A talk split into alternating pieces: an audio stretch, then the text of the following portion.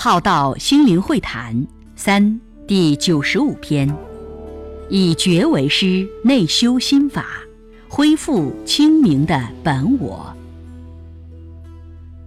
自我是最大的业障，有我则没完没了的流转，充满各类觉受与自我认知，加砖添瓦，粉饰色彩，止不住的内心躁动。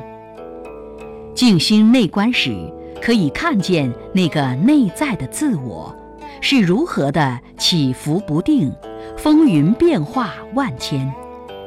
所以说，人心为微，道心为微。看见自我这个烦恼无明之业根，是多么的微乱。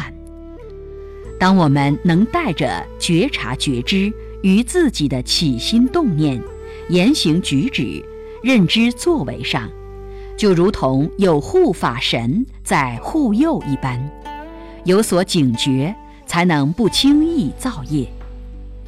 有较多能量与智慧，可以止得住惯性的流转，出离雾霾得清净风光，放下枷锁，解脱自在，转离所住之境而不执。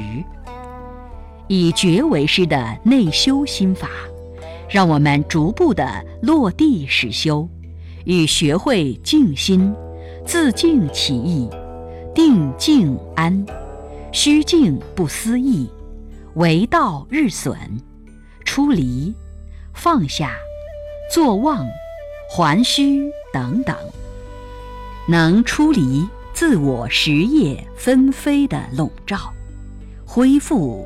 更清明的本我。